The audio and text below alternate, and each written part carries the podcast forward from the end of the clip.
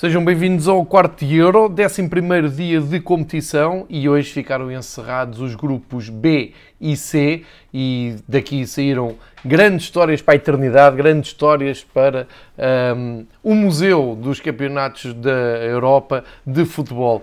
Uh, temos já uh, contas para fazer, já temos aqui resultados que nos permitem olhar para o horizonte e ter já jogos marcados. Já temos apurados, mesmo equipas que não jogaram por via deste sistema muito alargado de apuramento. Uh, temos aqui várias equipas já apuradas e, portanto, começamos pelas contas e depois vamos então às emoções dos dois grupos e a cada jogo, porque há aqui histórias que não podemos deixar de uh, contar. Vamos começar então pelas contas que temos oficiais. O que já sabemos dos oitavos final do Euro 2020 é que no sábado, a partir das 5 da tarde, em Amsterdão, vamos ter o país de Gales contra a Dinamarca. E daqui já se percebeu que tivemos pelo menos uma grande surpresa no apuramento da Dinamarca. Mas eh, começamos por estas contas só para eh, não baralhar e ficar já com a agenda preenchida. Sábado, 5 da tarde, Amsterdão, País de Gales, Dinamarca. A partir daqui já uh, a contar para quem, quem perde sai. E é o jogo que abre então os oitavos de final no sábado. No mesmo sábado, às 8 da noite, em Londres, a Itália joga com a Áustria. Eu nem de propósito tinha falado aqui há pouco tempo uh, de me lembrar de uma Itália-Áustria para o uh, Mundial 1990, quando a Itália teve muitas dificuldades para bater a Áustria e teve que entrar o Schilacci para fazer o gol da, da vitória. Memórias de, do Mundial e do verão de 1990. Ora bem, agora Itália e Áustria encontram-se em Londres, às 9 da noite, às 8 da noite, perdão, no próximo sábado. E a, a Itália sendo grande.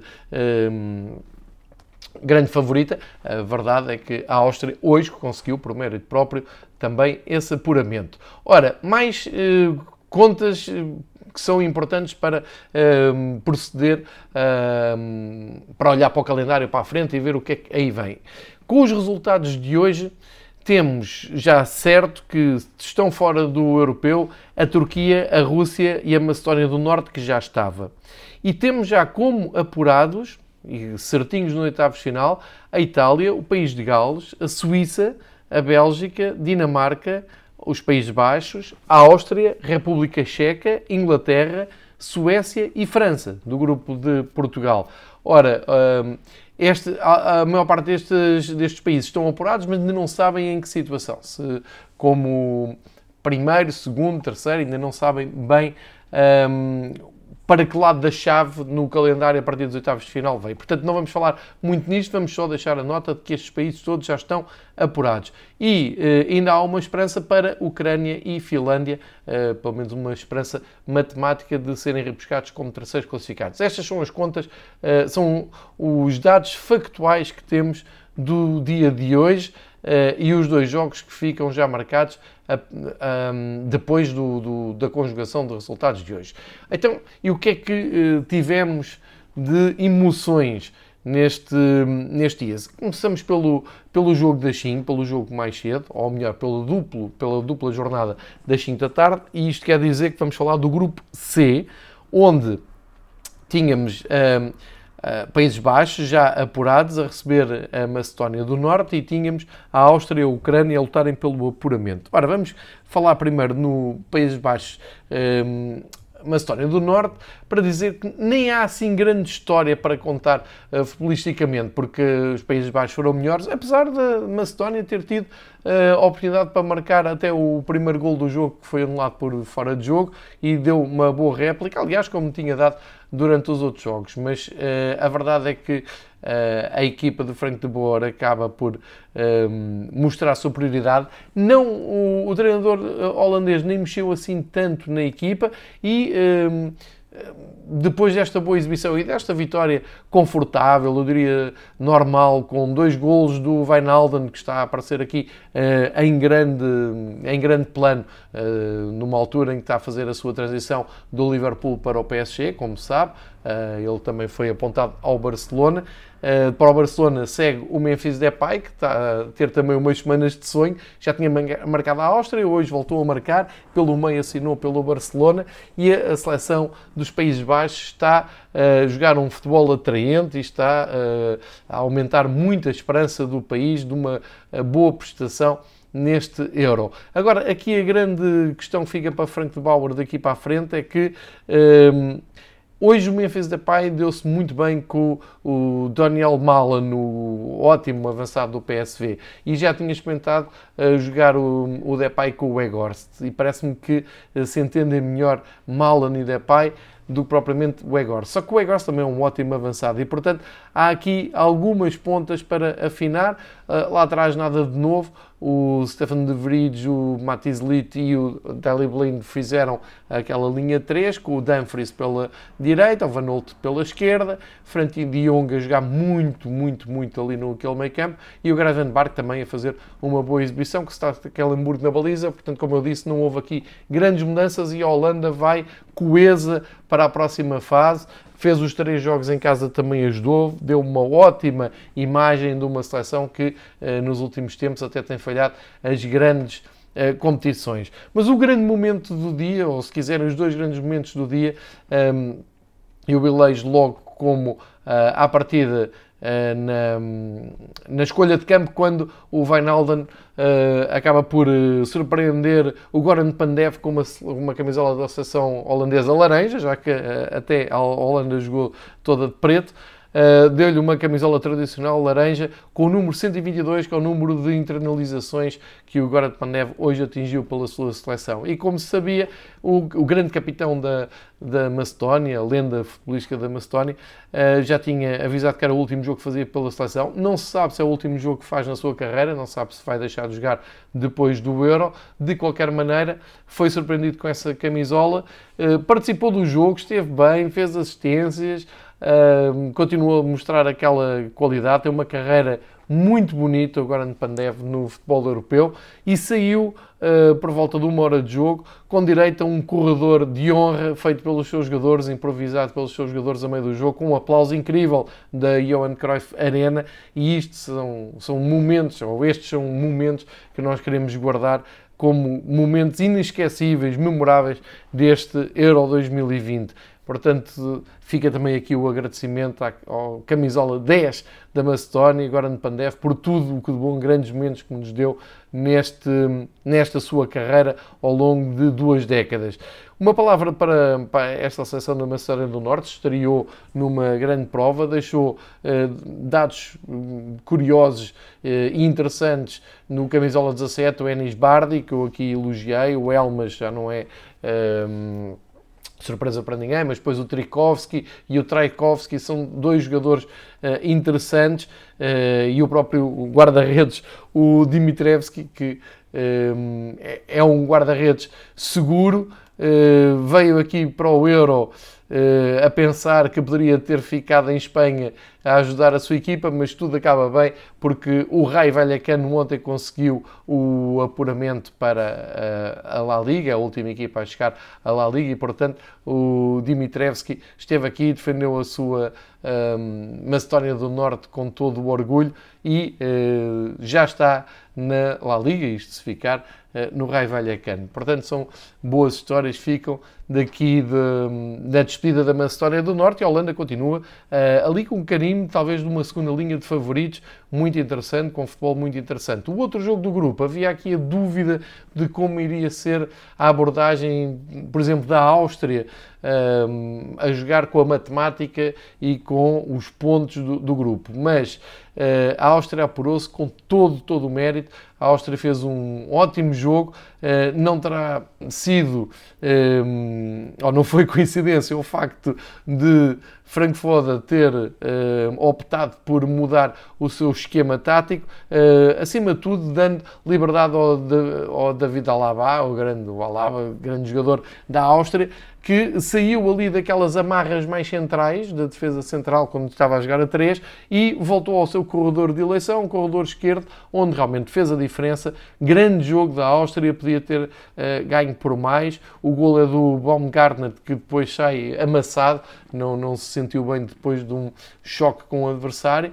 Uh, Marco Arnautovic voltou uh, ao ataque, o Conrad Leimer, o Marcel Sabitzer fizeram todos uma boa exibição, boa, muito boa imagem deixou a Áustria e, acima de tudo, a mentalidade com que encararam o jogo para ganhar sem qualquer tipo de hesitação. E por outro lado, quando as coisas acontecem assim, tem que haver uma decepção. E a decepção foi a equipa de Andrei Shevchenko, que eh, esperava, eu pelo menos esperava muito mais, uma equipa que tem na frente o Malinovski, o Yaremchuk, o Yarmolenko, tem que ser uma equipa que uh, cria perigo, que até pode dar momentos de bom futebol. Isso não aconteceu, a Ucrânia foi sempre inferior à Áustria, é verdade, teve as suas oportunidades, tentou de, de, qualquer maneira chegar ao empate, mas esteve sempre muito longe daquilo que a Áustria mostrou e, portanto, um, talvez aqui se tenha sentido a maior um, competitividade que os jogadores da Áustria têm. Como eu já disse aqui, a Áustria é uma equipa composta quase só por jogadores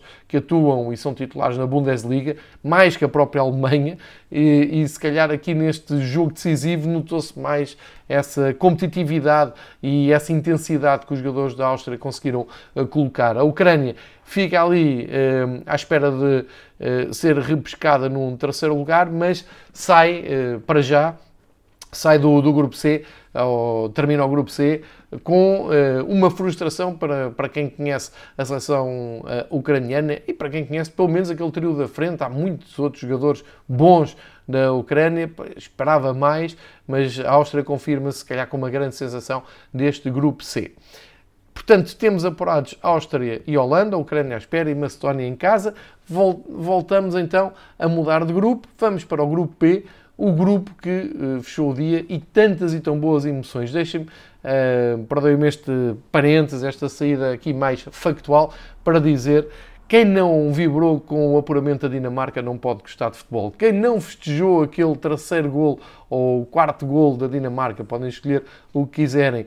Quem não sentiu um, aquele nervoso quando a Bélgica marca o gol do Lukaku, o, o, o, estádio festeja, mas depois o gol, o estádio em Copenhaga festeja o gol da Bélgica e depois o gol é anulado ao Lukaku e faz um silêncio e há penalti para, para a Rússia e as coisas pareciam mais complicadas para a Dinamarca. Quem não sofreu com isso não pode gostar de futebol, a menos seja russo e aí tem uma, uma desculpa ou torça pela seleção da Rússia. O que aconteceu hoje foi muito bonito, o apuramento da Dinamarca é absolutamente épico. Uma equipa que começa na primeira jornada atraiçoada por aquele momento do Eriksen, que acaba até a perder o jogo com a Finlândia, que no segundo jogo também não consegue um, ganhar e, e, e, até joga bem, é um, um, dos bons jogos do Euro, Dinamarca-Bélgica, e não consegue somar nenhum ponto, e vai para esta última jornada praticamente sem grandes hipóteses de passar, mas muito agarrada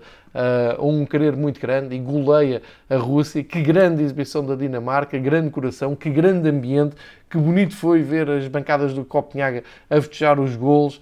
Uh, bebidas ao alto, banho nos jogadores que marcavam golo, uma foto maravilhosa que anda a circular nas redes sociais com copos de cerveja a voarem e o povo em euforia total naquele mar vermelho de Copenhaga e portanto é uma das grandes, grandes histórias deste europeu. Que maravilha, ainda bem que a Dinamarca passou. É um tributo ao, ao mas acima de tudo um povo que adora futebol e uma grande seleção. O Rui Amara foi dizendo isso na transmissão da Sport TV e é verdade, tem uma formação fortíssima, formação de, de base, não é? De jovens que vão alimentar esta equipa há, por muitos e bons anos e eh, sinais de, de uma nova geração está no, estão no gol do Damsgaard, um jogador, mais um gol da, da, Série A no Europeu, um miúdo de 20 anos que é o jogador mais novo a marcar pela Dinamarca no Mundial ou no Europeu e é um grande, grande gol, assistência do ótimo Oiberg Uh, depois o Poulsen limitou-se a, a, agradecer uma oferta, uma desconcentração da defesa da Rússia. Depois lá veio o tal penalti do Dziuba, mas depois aquela reta final com um pontapé incrível, pontapé canhão do Andreas Christiansen e depois o gol do Mael, uh, outro jogador também a, a jogar na, na Série A. São, uh, enfim, é uma reta final absolutamente deliciosa. O Mael, inclusive, joga na, na Atalanta, portanto, mais um gol da, da Atalanta neste Euro que está em grande.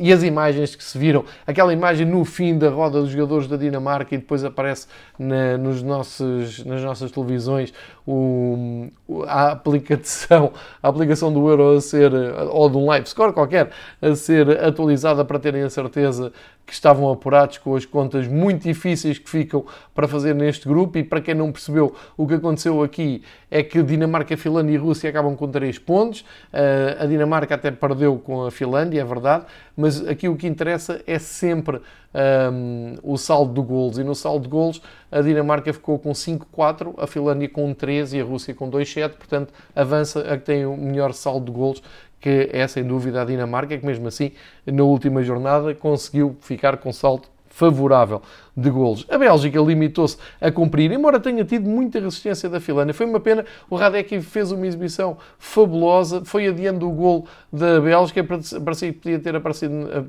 podia ter sido naquele gol do, um, ehm, do Lukaku aos 67 minutos, mas o VAR invalidou e depois aos 74 o Lucas Radek, que estava a fazer uma, não só um jogo, mas uma campanha sensacional neste Euro, uh, faz um autogol uh, dando a vantagem à equipa da Bélgica. Depois Lukaku fez mesmo o seu gol aos 81, sentenciou a partida e deixou a Finlândia fora do apuramento direto. A Finlândia que vive muito, viveu muito até aqui da tal vitória inesperada contra a, a Dinamarca. Mas a Finlândia, a verdade é que também nunca conseguiu um, tirar partido dessa vitória caída do céu, nunca assustou muito uh, nem, nem a Rússia, nem, nem a Dinamarca, nem, perdão, nem a Rússia nem a Bélgica hoje, uh, e portanto fica ali um sabor a pouco da, da Finlândia. Vamos ver como é que as coisas uh, evoluem na, daqui para a frente na, nas classificações, mas hoje, só hoje, uh, neste, nestes dois grupos a fecharem, já tivemos aqui ótimas histórias para mais tarde recordar, grandes imagens ficam, bons golos, uh, bom futebol, boas seleções apuradas e, uh, acima de tudo, essa história do Pandeva sair uh, com uma ovação de pé em Amsterdão, nos grandes estádios da, da Europa, onde joga o Ajax, e a Dinamarca a conseguir um apuramento absolutamente épico. Uh, e agora a ver o que é que conseguem fazer na fase seguinte. Fica assim feito o resumo do, do dia 11 do Europeu, fechamos o grupo B e C e um, olhamos já para amanhã, onde só voltamos a ter dois jogos. Amanhã uh, só há os jogos do grupo da Inglaterra. Grupo D, às 8 da noite entram em campo Croácia e Escócia. Escócia com um, um, dos jogadores um, importantes da, da Escócia uh, apanhado com Covid, foi, foi vítima de, de Covid, portanto vai estar fora. Uh, eu, eu até vos queria dizer, é o, exatamente, o Billy Gilmore, peço desculpa aqui pela hesitação, já, já me estava aqui a perder e a escapar o, o, o nome Bill, Billy Gilmore, que inclusive isto depois uh, afetou também a seleção inglesa uh, por contacto direto com o, o Gilmore. Uh, a Inglaterra também disse que o Ben Chilwell e o Mason Mount também ficavam de fora para amanhã. De qualquer maneira, uh, a partir das 8, Croácia, Escócia, uh, República Checa, eh, e fecha assim o grupo D, ficando para quarta-feira mais uma série, uma jornada dupla. Portanto, amanhã não há jogo nem às duas, nem às cinco, só há à noite, às oito. Vamos tentar aproveitar o melhor possível desse jogo e fica feito então aqui o resumo do dia 11 do Euro no quarto de Euro e espero que continuem a seguir o Euro através do podcast do Fever Pitch. Um grande abraço a todos, até amanhã.